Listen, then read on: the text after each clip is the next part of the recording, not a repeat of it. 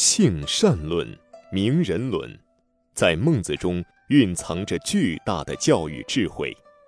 欢迎收听由素本生活推出的《孟子中的教育智慧》节目。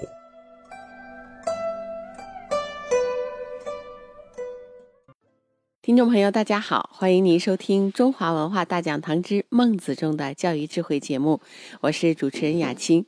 在这次节目时间里呢，让我们继续跟随主讲嘉宾王自超老师来学习孟子。王老师你好，欢迎您。雅青老师好，听众朋友好。今天呢，我们接着学习梁惠王章句下的内容。齐人伐燕，取之。诸侯将谋救燕。宣王曰：“诸侯多谋伐寡人者，何以待之？”孟子对曰。臣闻七十里为政于天下者，汤是也；未闻以千里为人者也。书曰：“汤一争，自革始，天下信之。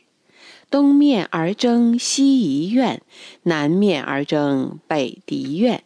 曰：西为后我，民望之，若大汉之望云泥也。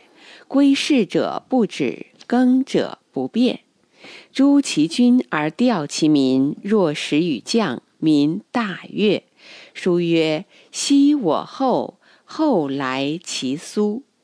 今焉虐其民，往往而争之，民以为将整己于水火之中也。单似胡将以迎王师。若杀其父兄，系雷其子弟，毁其宗庙，迁其重器，如之何其可也？天下故谓其之强也。今又背地而不行仁政，是动天下之兵也。王肃出令，反其茂尼，止其重器，谋于焉众，治君而后去之，则犹可及止也。齐人伐燕，取之，和上一章我们讲的是一样的，就是当时呢，燕国发生了内乱，燕王会呢倒行逆施，他想效法尧舜禅让，然后呢就把这个整个天下让给了他的宰相子之，但是他在让的过程当中呢，没有对。燕国内部的政治势力进行一个整合，就是燕国呢，它有很多股政治势力，特别是燕太子，他根本就不同意。本来是该我继承天下，凭什么你就让给了旁人？而且这个子之呢，他的道德也不足以服众，所以搞得呃燕国呢内乱，然后呢发生了内战。齐国趁火打劫，马上就派出大兵，直接就把燕国给灭掉了。灭掉这个燕国以后，齐宣王特别的开心。哎呦，他说是以万圣之国伐万圣之国，我们齐国和燕国都是万圣之国，五十天就把他给拿下。这是老天爷给我的一个好处。当时是。战国七雄，齐国本身就是武力上特别强大，他打败过当时最强大的魏国，现在呢又吞灭了燕国，他的这个力量忽然就成为一个巨无霸的力量。如果让他把燕国真正这么吞并了，那接下来赵国、韩国、魏国、秦国、楚国，没有一个国家能和他抗衡。所以呢，诸侯就开始联合起来，要主持公道。这个为什么要主持公道？就是不能够让他把燕国给吞并。如果他要吞并了，大家伙都危险。面对天下的反对，齐宣王呢就有点招架不住了。他说：“诸侯多谋伐寡人者，何以待之？怎么办呀？”他和当时齐国的所有的知识分子进行一个探讨，因为他曾经办了稷下学宫，有各路知识分子都在齐国，当然，曾经也问过孟子，说怎么办？这个有的时候哈，这种天下掉下来的馅儿饼，最好是别吃。看起来是一个大的利益，实际上有可能是一个陷阱。就是我们说，今天有很多大家族、很多大企业，根本不是在最艰难的时候倒掉的，是一帆风顺的时候，后来就倒掉了。这是一种战略上的失误，它和一点一点的扩大。它不一样，一点一点的扩大，扩大一点，我能够经营这一点你忽然就给通了这么大一个国家，治理这个国家，这就是一件大事儿。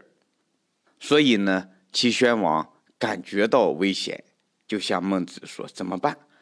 孟子呢，就劝齐宣王，他说：“我听说哈，七十里为政于天下者，汤氏也。当年商汤呢。”他的那个国家只有方圆七十里，七十里相当于我们今天说七十平方里，不大一个国家，相当于现在的一个镇子，甚至呢比大一点的村儿大一点最后呢，他就取得天下，靠什么？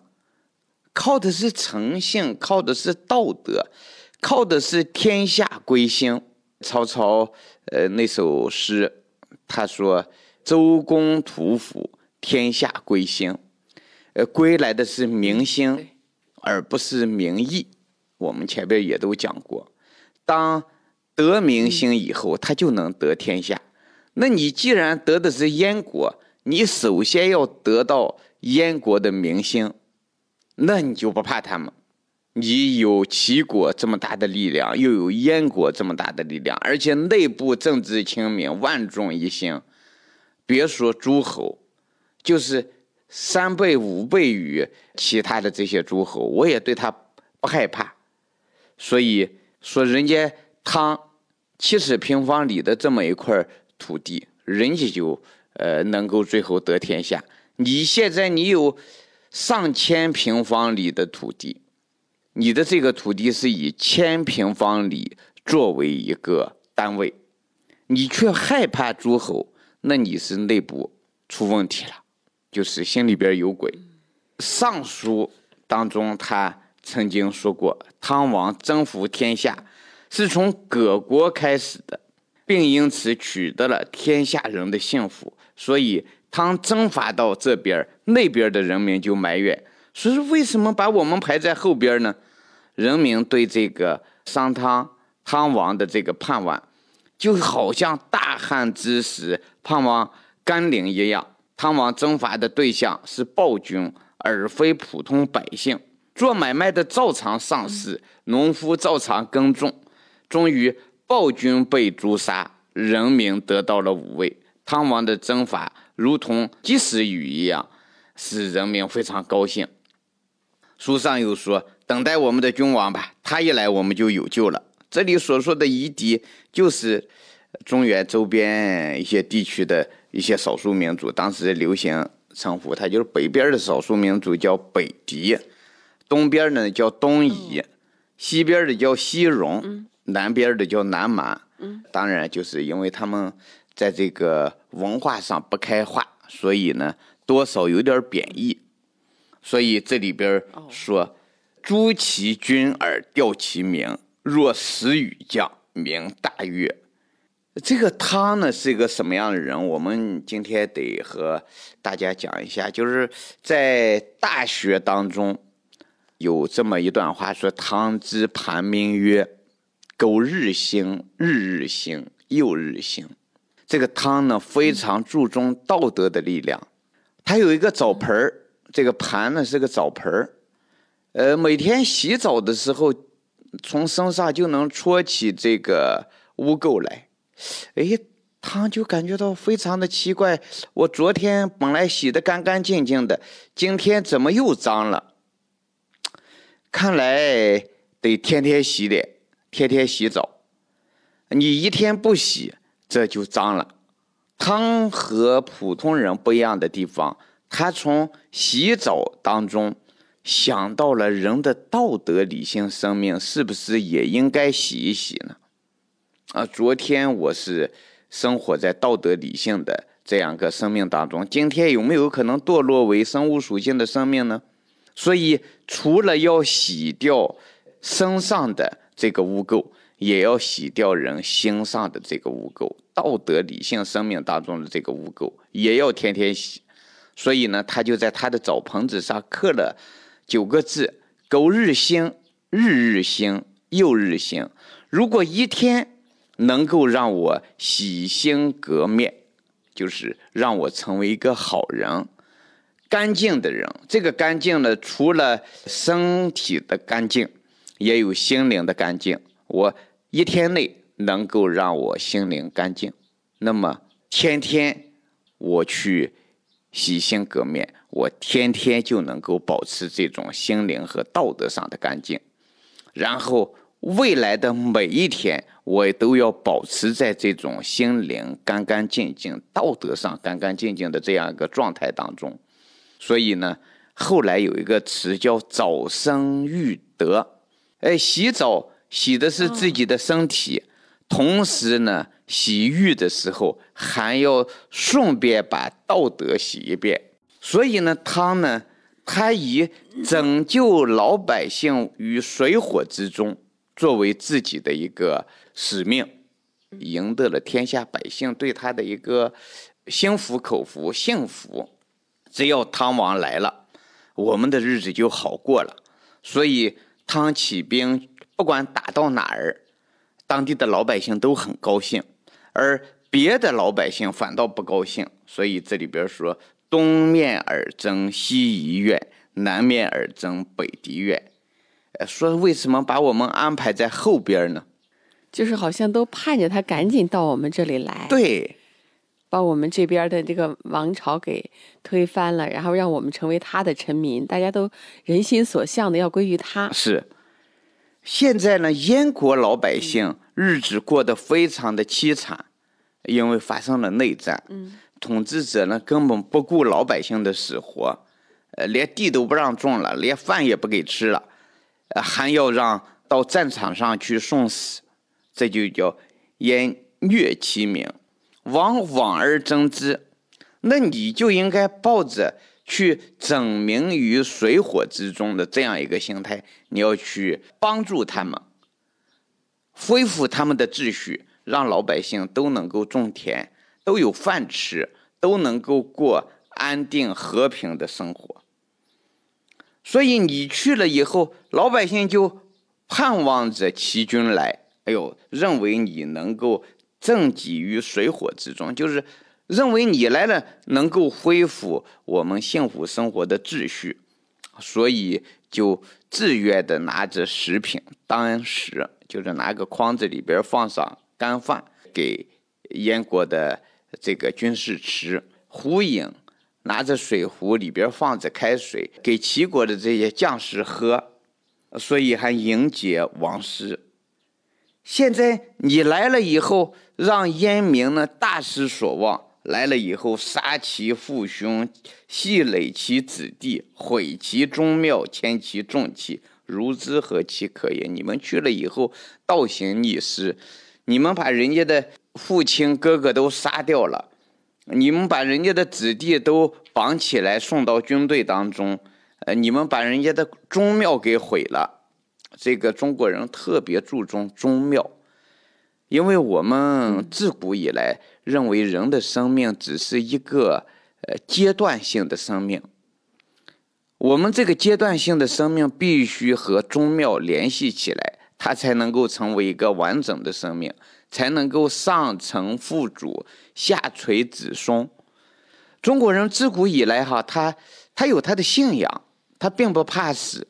但是呢，如果你让他断子绝孙，往下没有了希望，往上你把他的祖坟给挖了，把他的祠堂给倒了，那就等于他这生命只剩下中间这一段，那比杀了他还难受。呃，他就会起来和做这些事儿的人拼命，所以你怎么可以这样做呢？天下不为其之强也。当然，天下都害怕齐国的强大。齐国当时在齐宣王的统治之下，战国七雄当中属他的实力最大。但是呢，你现在统治了多一倍的土地，但是呢，你不行仁政，就是内部你就乱了。你现在原来是一个燕国，燕国内乱了，所以你去的一打他，就给打掉了。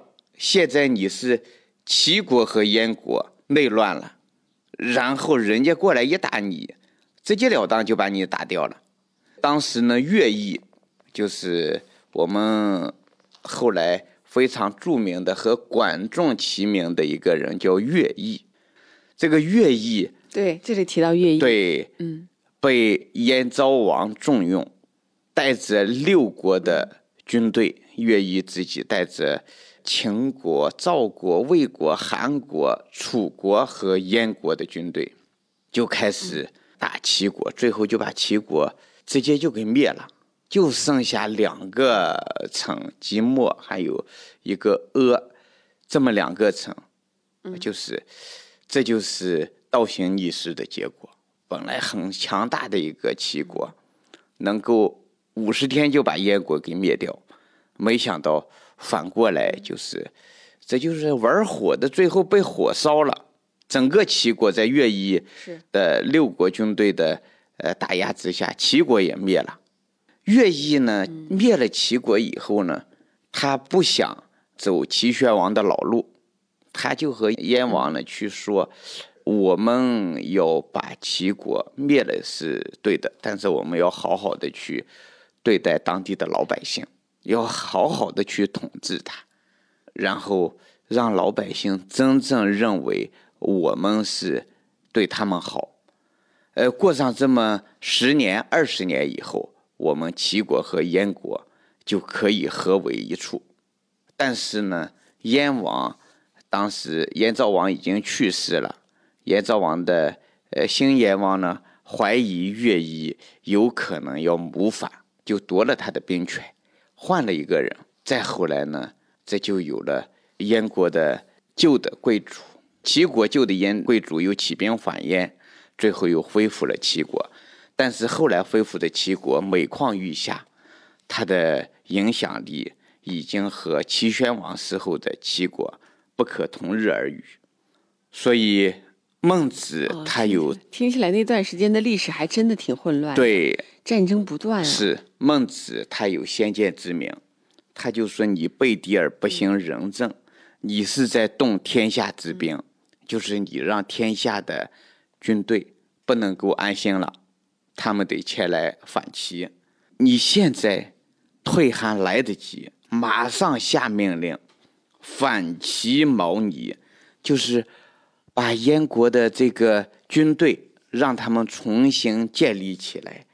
呃，然后把人家的呃这种权利全部给交回去，然后和燕国的普通老百姓进行一个商议，谋于燕众，然后自其君而后去之，然后给他们选拔一个君主，让人家燕军去统治燕国，然后我们赶紧回齐国来，别在这儿玩。在这儿玩下去，最后齐国都可能灭亡。现在还来得及，就是则由祸及子也。现在来得及，但是呢，往往会是这样，就是很多人把利益拿到手里头以后，哎呦，他就舍不得扔掉，好不容易给了我，凭什么让我扔掉？实际上，这是一个烫手的山芋，拿在手里拿不住，手烫，扔又舍不得。就有这种犹豫不决当中，后来呢，齐国被六国的军队给灭掉了。所以，呃，儒家的这个学问，呃，我们说什么叫预测？你像孟子的这种预测，它是属于在规律当中去预测。比如说，我们知道了地球绕太阳运行的这个规律，我们就能够准确的预见。下一次的冬天是什么时候来临？下一次的秋天是什么时候来临？因为它有规律可循。这个齐国会不会灭亡？它有规律可循。孟子呢，提前预测了齐国的灭亡，而在什么时候预测？在齐国如日中天的时候预测了。靠什么预测？靠规律预测。所以我们经常说一个事儿，就是按着规律做事儿，就会事半功倍。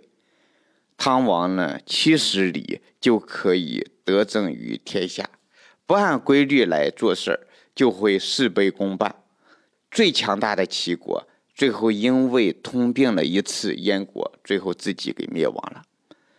呃，我们在教育的过程当中也是这样，按着规律教孩子，那么这孩子就有可能成为一个栋梁之才，就有可能成为一个优秀的孩子。